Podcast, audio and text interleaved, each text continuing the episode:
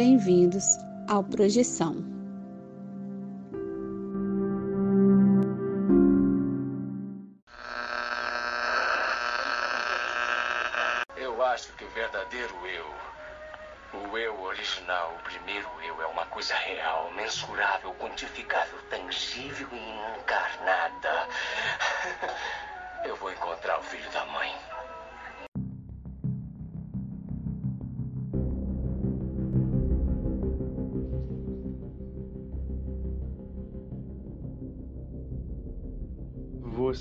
Está ouvindo Projeção.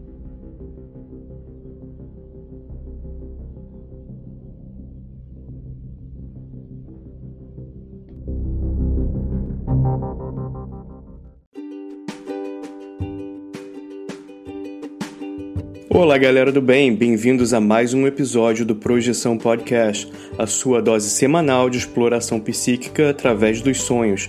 Eu sou César Silveira e hoje falaremos sobre os valores terapêuticos dos sonhos com Ricardo Puzzi, que é psicólogo clínico formado pela Universidade Federal de Uberlândia e condutor da oficina Imaginário, Grupos Terapêuticos, uma oficina destinada a dar vazão a experiências oníricas de forma criativa esta entrevista, que foi realmente uma aula, eu tenho certeza que você aprenderá algo novo e também vai se divertir com essa conversa profunda que tivemos e que você vai escutar após uma breve pausa.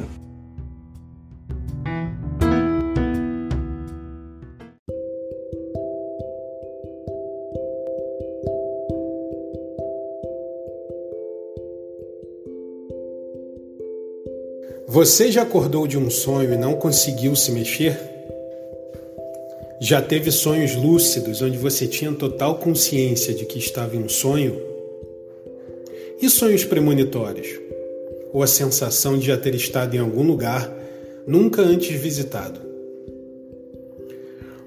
Se você tem uma dessas histórias, mande o seu relato para o Projeção Podcast e a gente pode colocar sua história no ar. Envie o seu áudio pelo WhatsApp para o número mais um 469-964-9336. Lembre-se de dizer o seu nome, cidade e, claro, compartilhar sua experiência. Se você quiser, também podemos manter sua identidade no anonimato. O importante é contar a sua história. Venha conosco desvendar os segredos da mente humana através dos sonhos e assim melhor entender-nos como seres humanos e nossa consciência.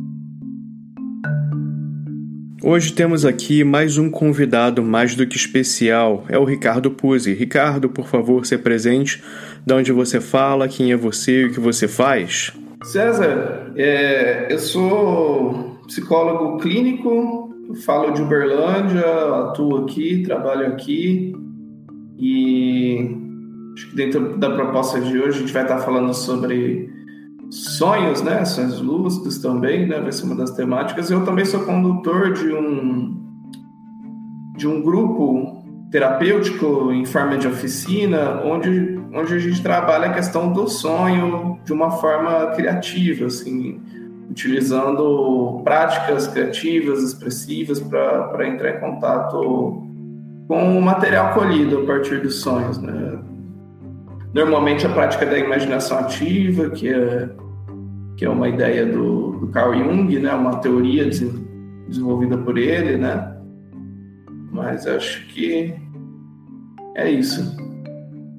Perfeito. Eu gostaria já de pegar carona aqui no que você está dizendo, Ricardo, e perguntar para você, a, da sua experiência e sua visão uh, e obviamente sobre sua educação você mencionou uh, da escola de pensamento do Jung você como você vê os sonhos com os seus e quais são os seus valores terapêuticos na sua opinião ah legal então as duas abordagens que, que eu tomo como base epistemológica e como base prática também né dentro da clínica é a fenomenologia, mais precisamente a fenomenologia russeliana, né? E a psicologia analítica do Jung, que tem muitas aproximações, mas alguns pontos assim que diferenciam, né? Mas acho que o principal ponto assim da, da abordagem fenomenológica é observar os fenômenos, né? Você contemplar as coisas como se mostram, né? Entendendo o fenômeno como aquilo que se mostra, tendo uma preocupação maior com a, a descrição do que com a explicação, né? As teorias entram, participam, é, mas antes de tudo, a, a, a, o ponto de partida é a suspensão fenomenológica, que é você é, abstrair as, as, concepções que você já tem para entrar em contato de uma forma mais é, mais plena, assim, como como é, é revelado, né, o, o conteúdo. E eu gosto muito de sonhos, porque eu acho que eles têm um potencial. Eu acho que é a, a, vivência dos sonhos talvez seja a instância onde nós acessamos um momento mais é, mais rico assim de contato com o inconsciente. Né? O Freud dizia que os sonhos são a via régia do, para o inconsciente. Né? Então eu, eu vejo sonhos dentro da, da, da perspectiva da fenomenologia, da concepção do, do Jung, né? Perfeito. E eu, é uma coisa interessante, porque, por exemplo, aqui no, no a, canal, no Projeção Podcast, a gente fala muito sobre sonhos, obviamente, e levanta muito a questão da chamada projeção, e fala muito sobre um, a questão de você sair do corpo, né, desdobramento e tal, mas obviamente uh, eu pessoalmente gosto muito de falar sobre isso de uma forma uh, um pouco mais cética, mesmo eu tendo algumas experiências que eu não tenho muita explicação para isso, mas eu acho que não é o ponto na conversa de hoje. Uh, eu gostaria de perguntar para você, um, em geral, qual a sua ideia de projeção, seja científica ou pessoal? Ah, antes de entrar nesse ponto, eu queria muito parabenizar pelo podcast. Eu acompanhei, só faltou um episódio para assistir, né? E eu achei muito interessante essa dinâmica de valorizar várias, é, vários paradigmas, né? Isso é bem fenomenológico, né? Imagino que, que há um interesse né, no podcast de, de reunir o pessoal, de, de trazer pessoas que também têm esse tipo de experiência, que que muitas vezes fica num, campo de um não dito, de um não significado, né? E eu achei muito interessante a forma como a sutileza, né, e a abertura do para as entrevistas e a forma respeitosa de considerar é, várias perspectivas, várias experiências, sem buscar um, um eixo assim que, que enquadre tudo, né? E achei muito bacana. É, mas, assim, a questão da, da projeção, né? Eu. Isso volta à minha adolescência, né? Eu tive é, muito parecido com você, né? A experiência do. É, da catalepsia, né? Que é a. Qual que é o outro modo que é chamado mesmo? A, eu gosto de chamar de paralisia do sono, acho que. Paralisia do sono, isso, isso é. fugiu o nome. Mas é, essa experiência, a primeira vez que, que eu tive, foi muito é, angustiante. Eu realmente achei que eu ia ficar preso para sempre, assim, né? Acho que nunca tinha ouvido falar sobre isso. E foi, foi logo depois de um sonho que era um pesadelo, assim, sabe? E foi muito muito difícil. Né? Aí eu comecei a me interessar, a procurar, tentar descobrir. Aí comecei a ver sobre chakras, uma perspectiva mais é, da espiritualidade oriental. Assim, eu vi um vídeo sobre ensinando uma prática meditativa, assim, de relaxamento. Eu acho que até hoje eu nunca tive um aprofundamento tão grande em meditação igual quando eu tentei isso. Eu lembro, eu tinha 15 anos e eu lembro que, que é, a sensação que eu tive com a CC ressoou por dois dias, assim, sabe? Eu fiquei uma consciência bem limpa, bem, bem intensa, assim, sabe? E, e com um ânimo, assim, com uma energia para qualquer coisa que ocorria, assim, debruçado, assim, com a experiência da vida. Né? E foi uma experiência onde eu me aprofundei tanto no, sem cair num adormecimento, que eu cheguei a um ponto em que, que teve um lapso, assim, sabe? Eu não sabia o que era. Mas, não é que eu não sabia qual era meu nome, quem era eu, mas é como se nada disso importasse. Ficou tipo um vazio, uma sensação de paz muito grande, e de repente veio uma energia muito forte, assim, no, no chakra básico, e foi subindo, chegou até o, o da, da garganta, né? E, e aí esse tipo de experiência sempre me, me chama muita atenção, né? Curioso é que tem muitas experiências que eu tinha com mais intensidade nessa época do que hoje com a, com a, com a nova rotina, assim, né? E um dos temas que sempre me interessou foi a questão da, da projeção astral, né? Um tema que até hoje eu acho que que é uma área que vale muito a pena se investigar e tentar compreender, colher várias experiências, né? Eu fazia parte de grupos onde cada um trazia uma perspectiva. E até hoje, muito continua um grande ponto de interrogação para mim, né? Tem, tem vertentes, abordagens que consideram a projeção de uma forma muito dentro de um paradigma já muito definido, tem outras que abrem, é, eu me lembro uma vez, eu gosto muito da filosofia budista, né? É, não enquanto religião, também enquanto religião, mas, mas enquanto a filosofia, assim. E, e a filosofia budista tem um grande potencial hoje no estudo da neurociência, porque a ciência ocidental, ela, ela até então não valorizava muito a experiência em primeira pessoa a experiência em primeira pessoa era desconsiderada, como se fosse uma mentira ou algo que não pudesse mensurar. E você pega, por exemplo, a fenomenologia, ela considera muito a perspectiva descritiva da percepção do, do, do sujeito, né?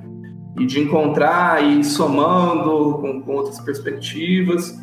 E eu acho que é, é bem, por esse, bem por esse caminho, assim, né? Para para se explorar é, essa experiência. É curioso que hoje, atendendo pessoas, eu já tive casos de, de pessoas que, que, trazem a questão da paralisia do sono, dessa angústia, de, de sensações, de imagens que vêm, né, de, é, de experiências que, que acabam afetando com muita intensidade, e a partir dessa angústia, desse sentimento é, de todo, de tudo que vem associado, acaba tendo muito material a, a, a ser trabalhado, né? E eu acredito que dentro da experiência, desse tipo de experiência, o que mais importa é, é o sentido, o valor narrativo que é dado, né? Muita gente acaba mergulhando nesse tipo de questão, assim, até com sentimento escapista, assim, né? É, mas eu gosto muito de valorizar a, a, intensidade, como esse tipo de experiência, sonhos, é, tanto projeção quanto sonhos, é, experiências que, que, são percebidas de uma forma mais espiritual, com outro tipo de explicação. Eu gosto de valorizar o aspecto da narrativa. Assim. Se for ver, o próprio Dalai Lama fala que é, tem, tem um, eu já vi uma entrevista com ele que junto com os cientistas, eles chegam na conclusão que a probabilidade é de 99,50% de a gente estar tá vivendo uma realidade simulada, né? E pouco importa, o que importa é a narrativa, é a vivência, são os laços, as relações, né? Então, o que eu acho que tem de valoroso na experiência dos sonhos e, e nesse tipo de experiência é a intensidade em como esses fenômenos afetam a alma, compreendendo a alma como no sentido mesmo do, do que a palavra quer dizer, né? De ânima, aquilo que nos anima, aquilo, aquilo que, que impacta no, a, a, a, nossa existência, né? Então eu acho que acaba tendo um conteúdo muito rico para ser elaborado em relação a narrativas, em relação a, a como você compreende a, o seu ser, da sua individualidade, dentro de, de todas essas experiências que afetam com, com, muita riqueza. Por exemplo, o Jung tem a ideia de sincronicidade, né? O conceito de sincronicidade, é, que ele acaba assumindo mais a, a, ideia de efeitos sincronísticos, né? E o que tem de importante né, nessa, nesse conceito é, não é nada muito místico, muito longe do, da, como se fosse um fenômeno extremamente incrível e tal. Não, o que tem de intenso no, no fenômeno da, da sincronicidade é, é, a coincidência entre algo, um evento externo e um evento interno, né? Vamos supor, você está pensando é, em besouro, aparece um besouro na sua frente. Não é, não é pelo sentido místico disso, mas é porque esse tipo de experiência até antropologicamente pensando, é um tipo de experiência que afeta muito a nossa, impressiona muito né, a nossa percepção. Então é, é nesse tipo de, de, de consideração, de paradigma que eu valorizo essas experiências. Até porque se você de fato está valorizando, está depositando essa consciência e essa investigação, assim, né, na, na profundidade do que você sente, as coisas vão se coincidir, porque você vai estar olhando para dentro e para fora ao mesmo tempo, né? A gente pega o escritor da, da Odisseia, Homero, que quer dizer, se não me engano, homem cego, né? E essa cegueira não é de fato, não se diz a respeito do fato dele ser cego, mas dele estar voltado para dentro. Né? E, e hoje em dia, com essa com a experiência corriqueira que a gente tem, não, é todo mundo que acaba acessando os sonhos, né? Muita gente acaba, já acorda, já olha para o celular, já olha para a agenda e não está mais voltado para dentro. Não acorda, não tem aquele contato interno. Essa profundidade desses fenômenos, né? É, na verdade, eles são profundos não é porque eles estão distantes, eles são profundos porque eles estão na pele, né? Eles dizem respeito ao, ao nosso conteúdo afetivo. É, e e acho que é por aí, é, valorizando é, essa, essa presença, né? Eu acho que essa, esse tipo de experiência pode ser. Essas viagens, eu acho interessante valorizar dessa forma, né? Você sente que. Ah, só ah, continuando a comentário aqui sobre ah, o seu ponto de vista dos valores terapêuticos, você sente que as pessoas naturalmente fazem perguntas para você como terapeuta sobre sonhos ou uma coisa que de repente o terapeuta tenta explorar mais? Eu procuro sempre enfatizar que faz parte da minha prática a partilha dos sonhos. Né? Eu insisto, eu reconheço a importância disso, porque realmente do que a experiência tem me mostrado o que a abordagem da psicologia analítica e da, da, psicologia profunda como um todo, considerando a psicanálise também, né, como um todo, é que é uma experiência muito rica, que tem um potencial de catalisar o processo terapêutico. Né? Ele não é algo essencial, mas é um complemento que por exemplo, tem pacientes que já chegam, olha, não sonho, eu só lembro, sonho muito pouco, eram pacientes que tinham um problema fisiológico, assim, também que afetava o sonho, né? E só tinha dois sonhos recorrentes de infância. E um deles era um sonho lúcido, inclusive.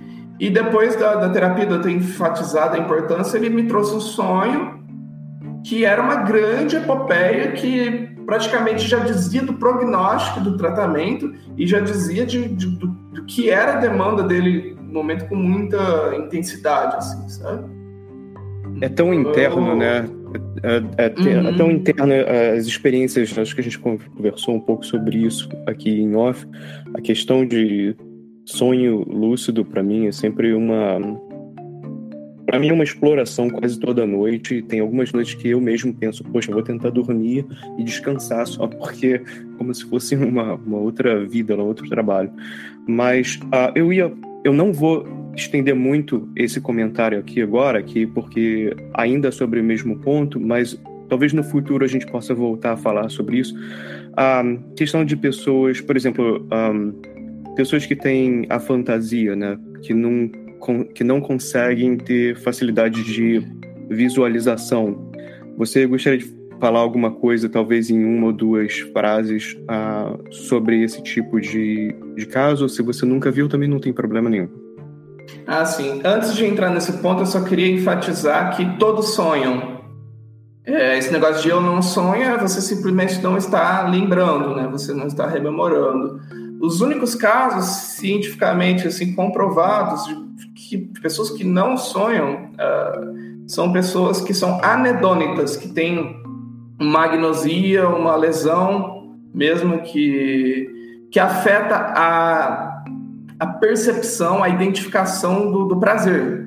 Isso já retoma um pouco a teoria do Freud, né, de que sonhos acabam assumindo uma expressão do desejo, assim, né?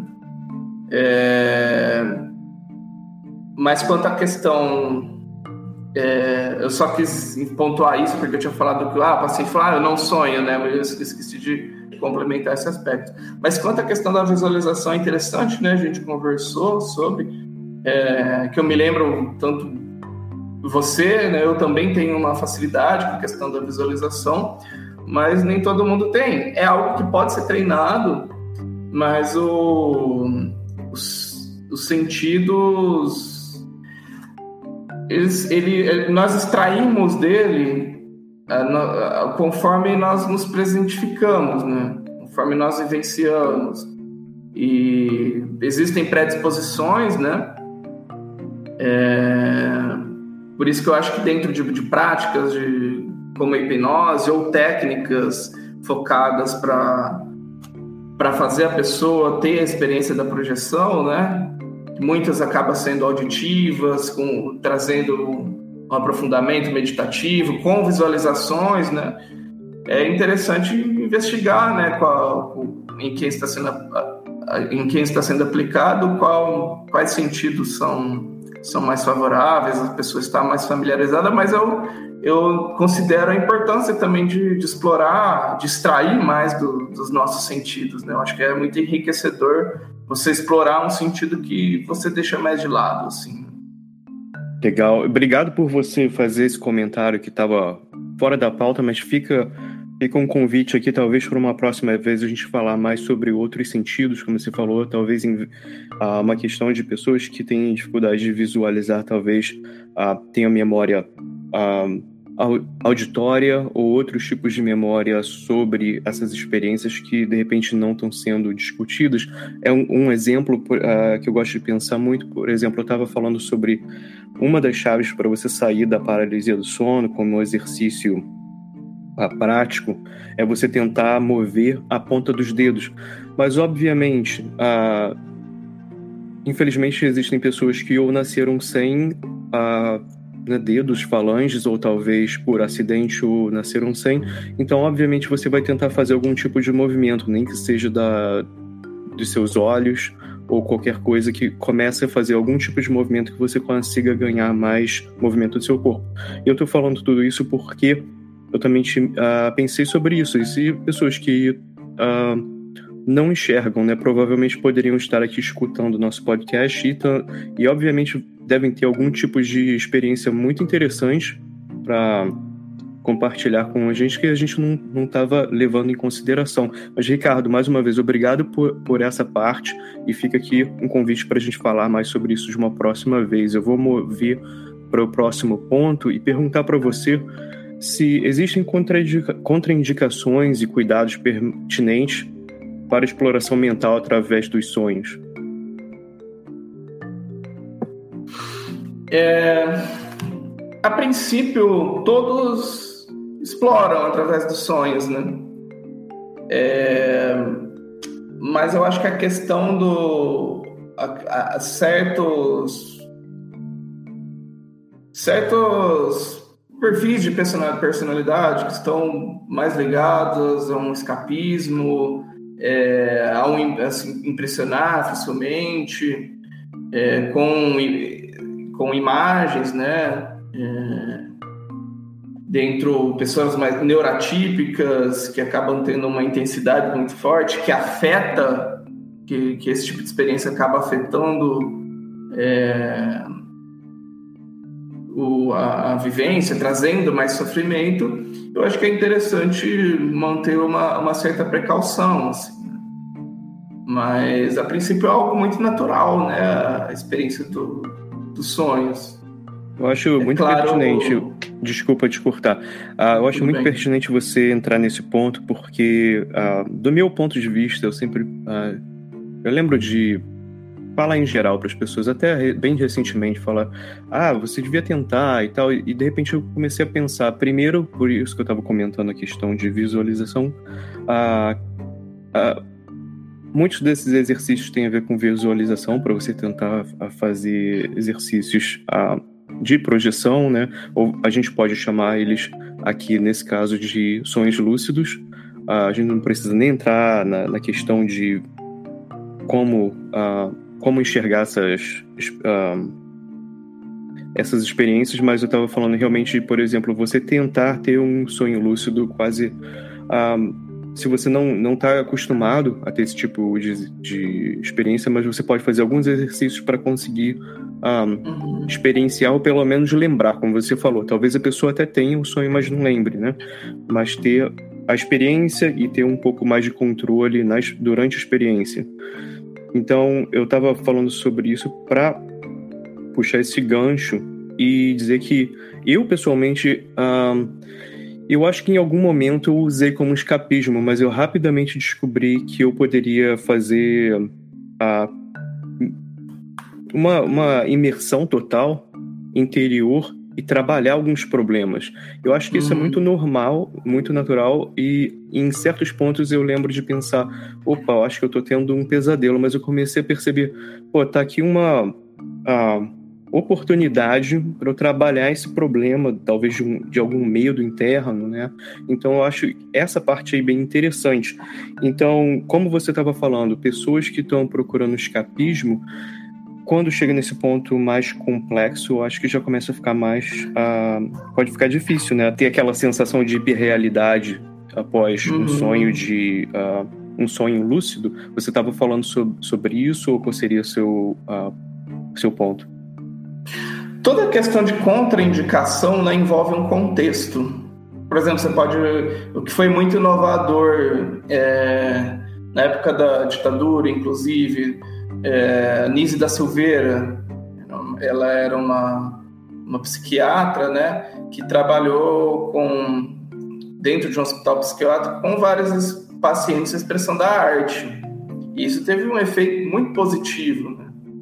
Então, tudo teve uma possibilidade de, de dar valor ao conteúdo, aquilo que estava acessado, que não estava significado, de uma forma que, que, que possibilitou um laço social, né? Acho que tudo que importa, o que, o que importa é se isso promove um laço social, se promove uma conexão maior com a sua vivência, com seus conteúdos, né?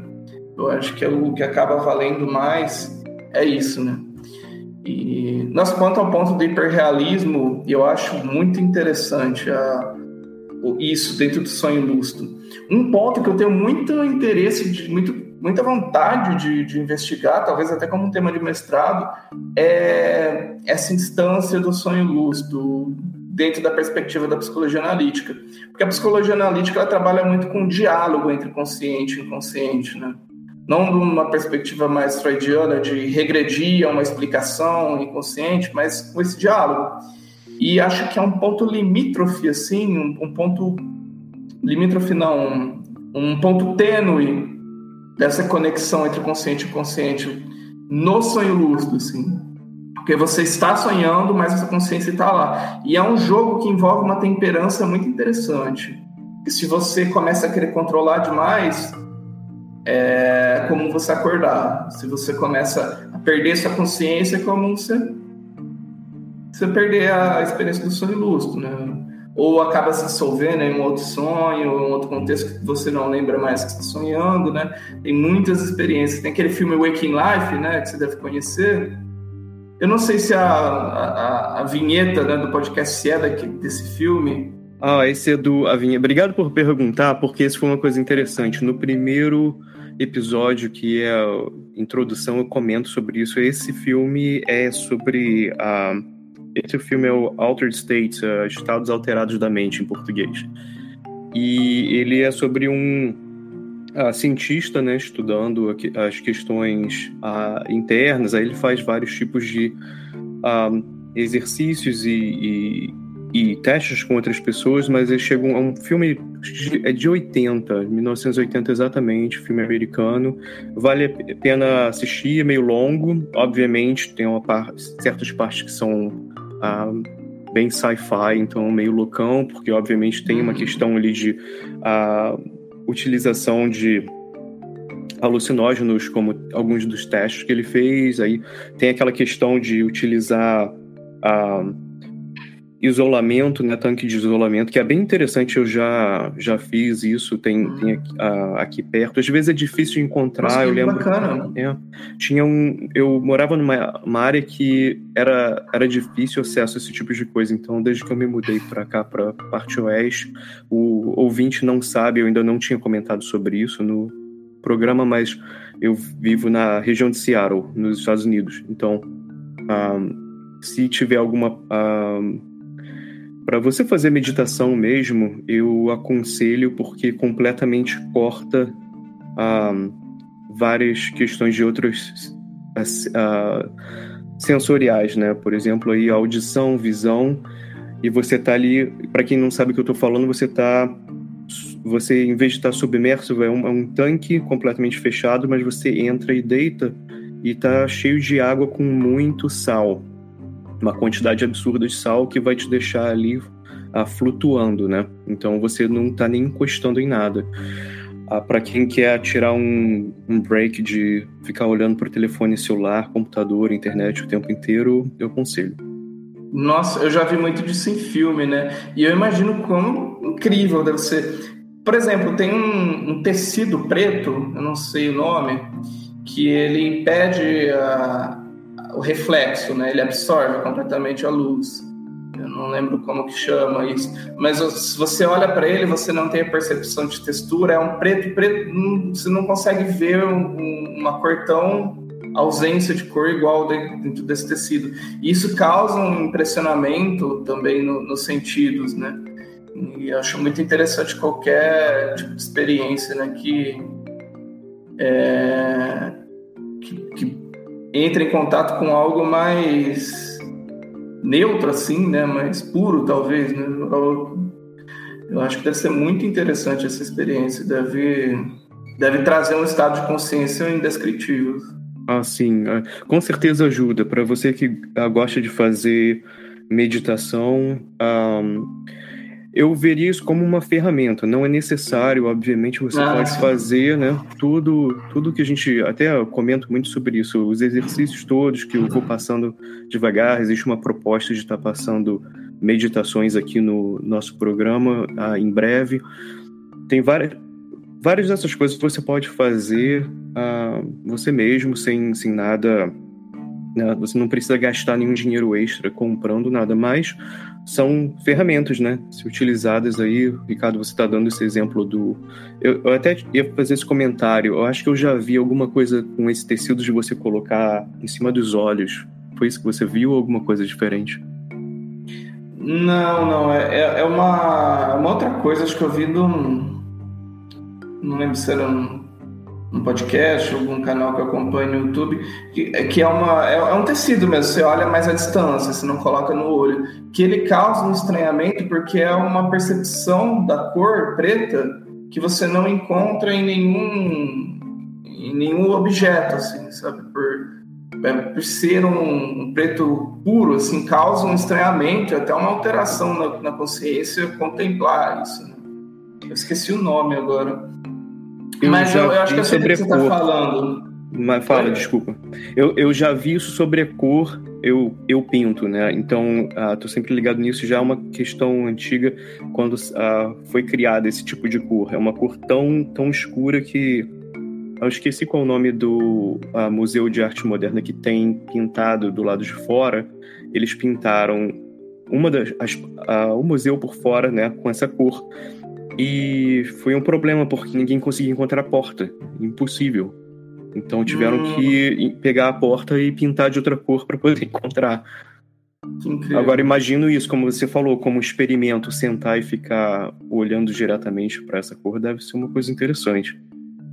Legal, que bacana. Eu também também ilustro, ultimamente mais com trabalhando com a ilustração digital, né?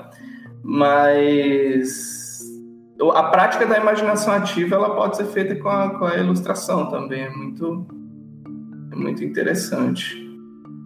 Aí, legal.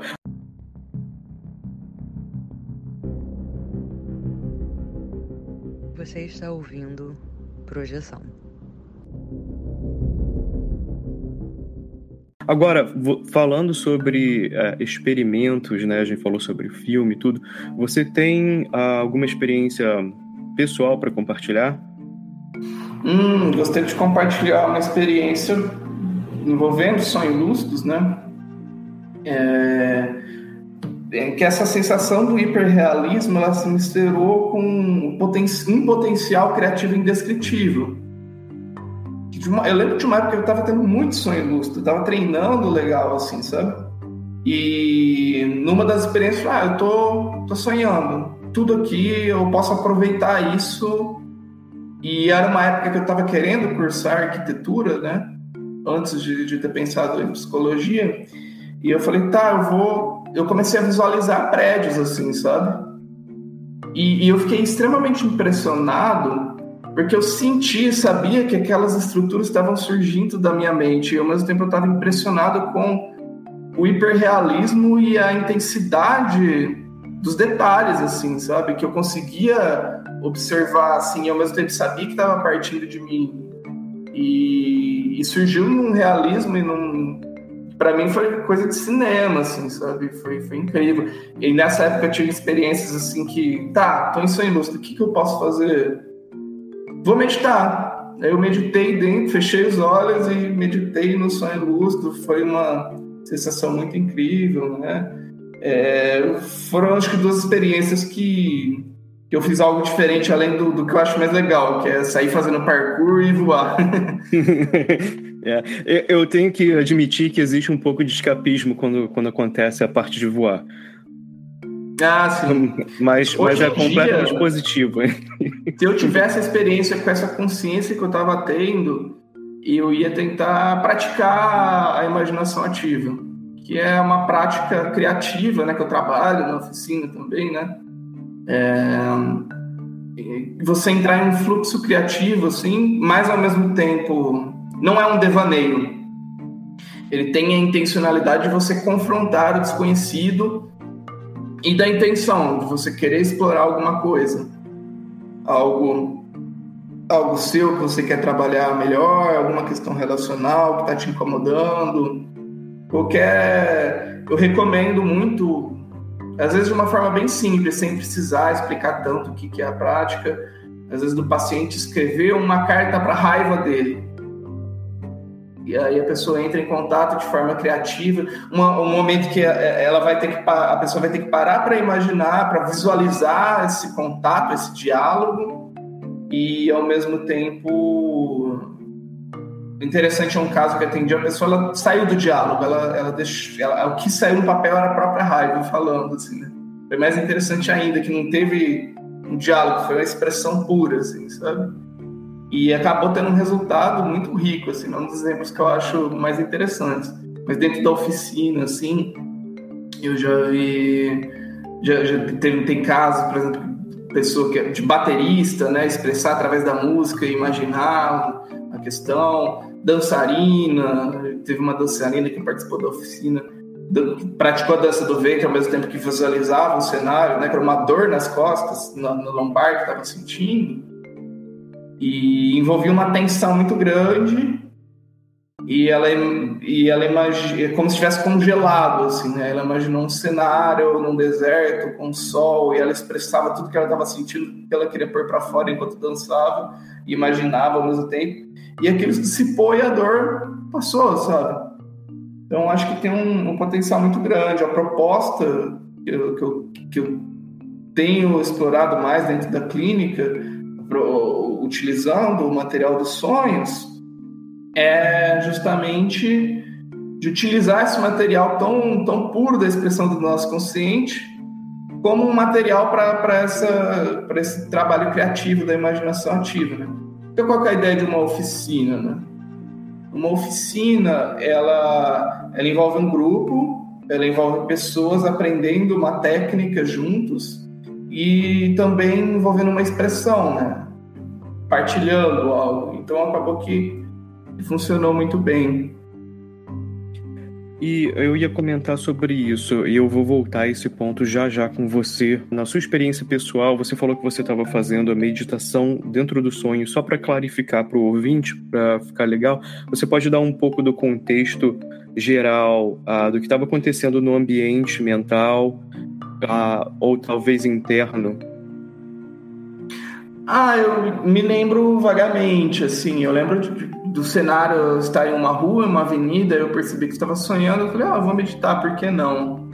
E assim, a experiência de meditação, ela foi muito mais fácil de, de entrar, foi aquela experiência de vacuidade, assim, né, de aprofundamento, não envolvia muitas imagens, né, foi aquela, aquele aprofundamento íntimo, muito intenso, assim, sabe? É mas eu acho que foi mais fácil do que meditar acordado, porque eu levo um tempo para abstrair a corporeidade, né? As tensões do corpo, a, o calor, alguma coisa que está acontecendo à volta. Então foi mais fácil, né? Achei interessante por conta disso. É, isso é muito bom. É, é interessante a questão de foco também me ajuda muito. Eu tive uma, uma experiência semelhante ah, é quase. Ah, não é o caso, acho que a gente não está falando da ideia de Inception, né? O que seria Inception em português? Incepção? Ah, quando você está tendo um sonho dentro ah, do eu sonho. não acho que não tem uma tradução assim sabe talvez seja Inception mesmo né é uhum. mas aí tem essa questão uh, é, é, quase isso né só que o que você a sua experiência uh, não é um sonho dentro do sonho mas é uma, um momento para parar e realmente refletir internamente e meio que quase cortar esse ambiente que está em volta de uma certa forma, né? É, o... depois eu fui estudar sobre é Yoga Nidra, é uma prática do yoga dos sonhos da perspectiva do budismo tibetano. Tem um livro depois eu confiro o nome, você pode deixar na descrição, que eu não vou lembrar agora. É de um, de um Rinpoche, que é um professor de, de lamas, né? um professor de lamas, né? Que são, não são necessariamente monges, mas são professores. Um lama pode ser um monge, né? Dentro da perspectiva do budismo tibetano. Mas o, esse livro desse Rinpoche, ele fala da, dessa prática dentro da tradição dos sonhos, né? Do, do budismo tibetano eles têm vários níveis, assim, né? E esse de chegar no sonho lúcido não é o último nível, de ter uma experiência de você ter total. Eles exploram de várias formas. Primeiro, a questão visual, de você explorar o cenário e tal. Depois, eles vão para um nível de trabalhar a corporeidade, a ponto de dissolver sua corporeidade, a ponto de não ter um dentro e um fora eles expandem a consciência nesse nível. É aí que eu acho interessante pensar na projeção astral, né? Dessa ideia de corporeidade, né? Até que ponto ela é algo tão definível de ser um espritinho com um corpinho, assim, sabe? É, e, e aí eles dissolvem essa corporeidade. E o último nível, mais profundo, assim, que é onde eles de fato entram em contato com o que é entendido enquanto o Dharma, né, enquanto uma corporeidade, o, o Dharma sendo aquilo, aquela expressão imanente, assim, né, da, da, antes de qualquer concepção, assim, né, aquela expressão pura, assim, né, é chegar nesse estado que, se eu não me engano, é clara luz. Não, clara luz acho que é um estado antes, eu não lembro exatamente o nome. Mas é, é chegar em um estado de expressão de intensidade da consciência que não envolve nem imagem é e parecido, acho muito interessante. Porque... É parecido com a descrição. E, e você comentou até uma, uh, uma experiência pessoal aí mais cedo sobre a uh, Samadhi, que é um pouco uh, semelhante a isso, né? Quase chegar a um ponto de. Uh, Jung também fala sobre isso em alguns pontos de culturas diferentes, a questão de você fazer parte do todo, né? Ou a sua uhum. consciência chegar a um ponto de não fazer mais diferença uh, de de quem é o Ricardo César no universo sendo uma coisa só, né? O ouvinte, tudo sendo uma coisa só. Uhum. Em, um, em um estado muito alterado de consciência, é difícil chegar, mas a gente consegue chegar com prática e tal. Mas agora o grande desafio é você conseguir viver isso no, no seu cotidiano, né? É aí que tá o nível mais hardcore, assim, do... É, realmente eu não tenho a menor ideia. Eu, imagino... Não consigo nem imaginar como seria, né? Você tá, tá tendo uma vivência comum, assim, uma consciência segurar, conseguir segurar uma consciência que dissolvida, que na verdade não é dissolvida, que na verdade é integrada, né? É, dentro da, da, percepção de ori, originação codependente do budismo, né? Que as coisas estão codependentes. Então, essa dissolução não é um fugir, não é um sair daqui, na verdade é um, um perceber a realidade da, da consciência, né? Eu acho que isso é quase semelhante a. Eu, não estou dizendo que é semelhante à mesma coisa, que eu estou dizendo é. Eu acho que é quase semelhante a quando a gente tenta entender a ideia de uma outra dimensão. Como, como, como exemplo, o, o, imagina o tempo sendo uma das linhas dimensionais e imagina que isso não importasse.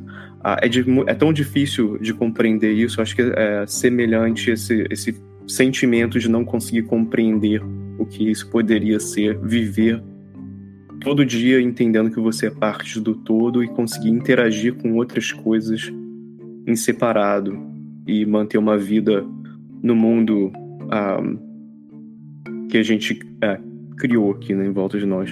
Agora, uma coisa muito importante aqui, uh, bem profunda, que eu gostaria de perguntar, Ricardo, é uh, qual seria o seu conselho para quem está buscando autoconhecimento através dos sonhos? É o conselho que eu dou, na verdade, um, conselho, assim, né? Mas é o que eu reconheci enquanto mais importante dentro da ideia de, de autoconhecimento, né? Que autoconhecimento não é algo que você acumula e coleciona e, e treina-se para ter, né? a compreensão que eu tenho de autoconhecimento é aquilo, é entrar em contato com aquilo que sobra da gente. É essa ideia de desmatar, né? De de, de, de, tá abrindo campo. Só que não é do abrir o campo e encontrar outra coisa, mas é a própria experiência do abrir o campo.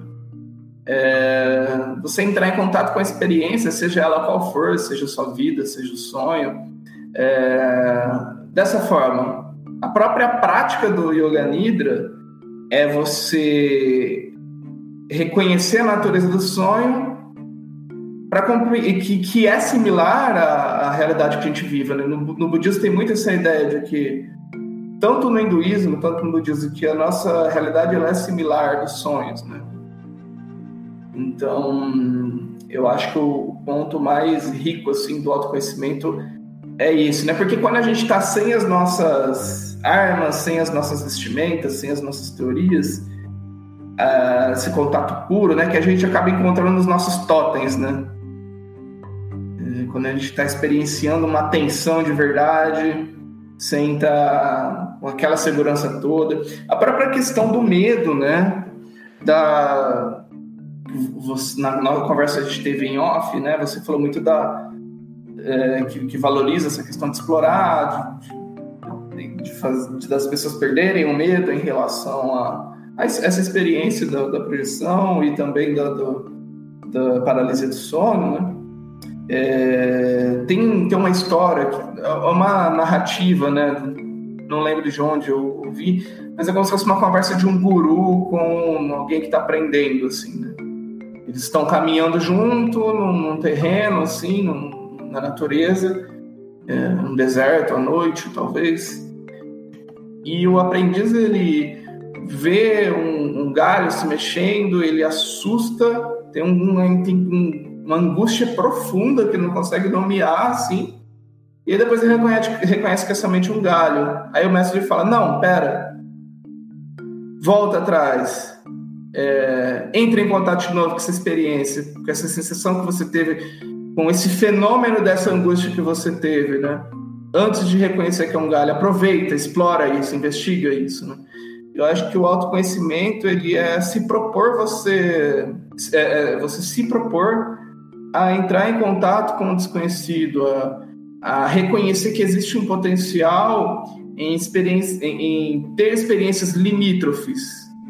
Existe um potencial onde às vezes a gente fica buscando, buscando sentido. Eu acho que experienciar o não sentido é, é onde acaba se encontrando a raiz, assim, né? Talvez o ponto de onde, um ponto potencial, assim, né? Autopoético de, de sentido, né? Autopoético no sentido de ser algo que surge a partir de si mesmo, sem, sem haver algo determinado, assim, né? Quem procura o pote de ouro não acha. Isso é de uma música do Bob Dylan que eu gosto muito, chama Bandana de Love. Muito boa.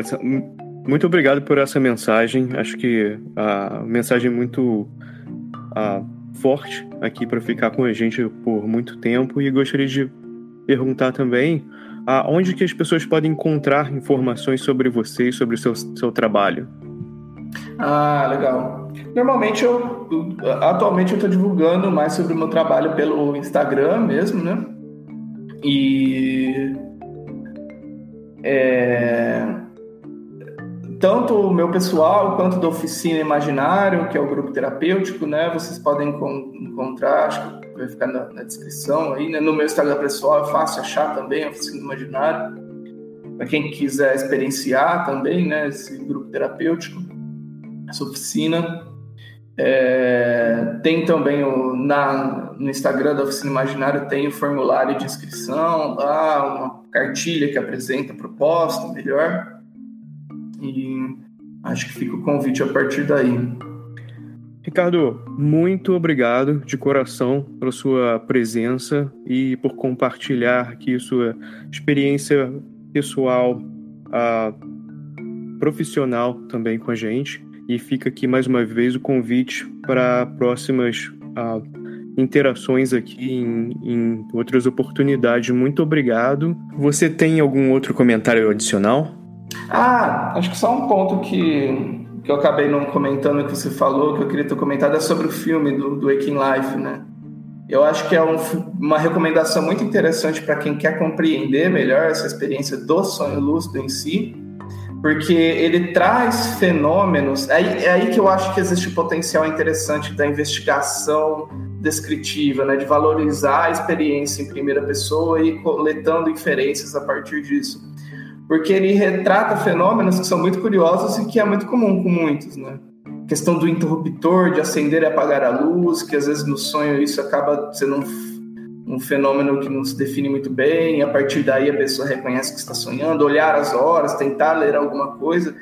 Ele traz algum, tanto da experiência onírica, tanto do, é, da experiência da, da, da, do sonho lúcido de um jeito muito rico, muito é, ao mesmo tempo que o filme ele tem um conteúdo filosófico, reflexão sobre a alma muito grande, ele respeita muito como esse fenômeno se mostra, assim. Né?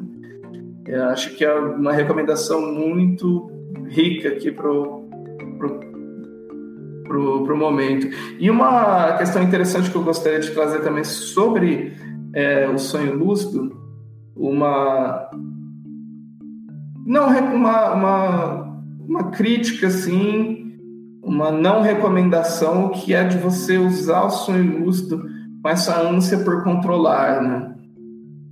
É, como tentar evitar o, a, o que sonho, o que porque quando você está sonhando, você está entrando em contato com o material da expressão da sua alma, daquilo que te anima. Então, por que querer controlar isso? Por que não vivenciar a experiência e controlar simplesmente no sentido de estar aberto para receber, para vivenciar a experiência, né? Eu ia falar sobre. Você falou sobre o filme Waking Life, que é um filme uh, muito bom. Eu recomendo também, uh, pessoalmente, sobre a questão de sonhos lúcidos, com certeza.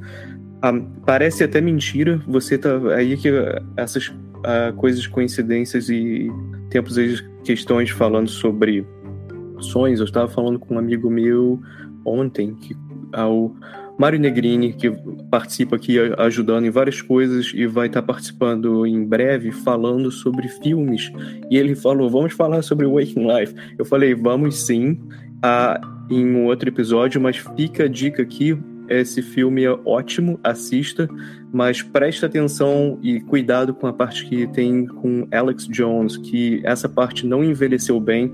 Foi o cara que fazia um podcast chamado a Infowars e ah, essa não é sim. é legal. Conheço essa praga. Isso é problemático. É, isso é problemático. É. E principalmente eu vivi no estado do Texas. Tem a presença do, do, Alex Jones nesse filme? Tem, tem. Ah, eu vivi. Realmente, eu não lembro. É, mas é, foi até, é até bom que você não lembra, porque ele não entra. Ele não entra em que. Nossa. É bem rápido e ele não entra em questões Uh, é interessante porque ele está falando sobre tantas coisas interessantes, só que aí você não vai procurar, procure tu, todas as outras coisas que você vai encontrar de referência nesse filme, nesse filme menos Infowars. Esquece essa parte. Uh, ai, ai. Todo o resto é ótimo. Todo o resto é. Se pudessem deletar, eu se fosse o diretor daquele filme, eu representaria deletando essa parte. É, é esse cara. Podre. é, esse cara era interessante porque eu vivi muito tempo no, no Texas e eu já, já ouvi passa, que ele passava hum. com um carro, com alto-falante e tal. Em, ele uh, vive em Austin, né? E era uma figura e tal, mas aí virou uma problemática que hoje em dia a gente viu aí no que deu. Ah, eu não vou nem entrar em, nesse. É, pano pra manga, né? Muito pano é. pra manga. Mas é ótimo, eu, eu gosto muito desse. Eu gosto de comentar sobre. Uh, falando sobre filmes, quem tiver uh, input aí, tiver ideia sobre filmes que falam sobre esse tipo de coisa, envie pra gente. Eu tenho. Eu gosto muito. Um dia eu vou falar também sobre o Donnie Darko, que de uma certa forma brinca hum. com a hum. questão temporal e tal, mas tem muito da questão da. Uh, do sonho lúcido, né? Uh, bem, bem, bem, bem problemático, de ser, dependendo de como você quer, quer ver o filme, entendê-lo. Uh, você estava comentando, tem algum outro que você gostaria de falar? Algum outro filme? Sim. Uh, nossa, no momento não, não me vem nenhum à mente. Não, perfeito. Eu acho que é, é muito bom uh, a gente entrar nesses assuntos porque eu, eu escuto muito certas pessoas falarem, mas eu, eu nem, nunca pensei sobre esse tipo de assunto, mas quando, quando você começa a abrir né, e, e folhear a, até a, a cultura pop está em toda parte, muita gente acho que meio que passa desapercebido. Você falou sobre o Waking Life, quanta gente que eu conheço aqui mesmo que já assistiu esse filme, uh, e você, às vezes a gente entra nesse ponto e as pessoas falam, pô, é mesmo, esse filme realmente fala sobre isso o tempo inteiro. Exato. Isso aí, Ricardo, mais uma vez, muito obrigado. Também gostaria de agradecer a presença dos nossos ouvintes que ficaram até aqui e continue viajando para encontrar a si mesmo.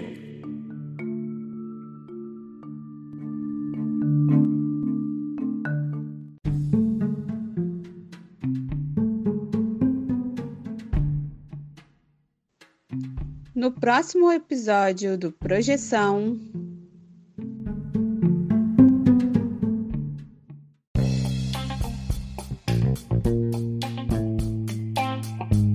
No próximo episódio, discutiremos sobre os primeiros passos para quem quer colocar na prática algumas das ideias previamente discutidas, exercícios básicos de respiração mentalizações e meditações e outros detalhes de como se preparar para uma projeção básica.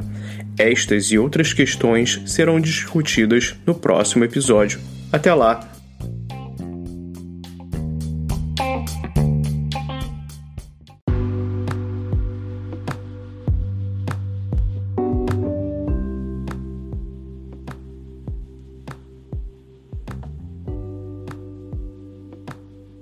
Obrigado por escutar o Projeção.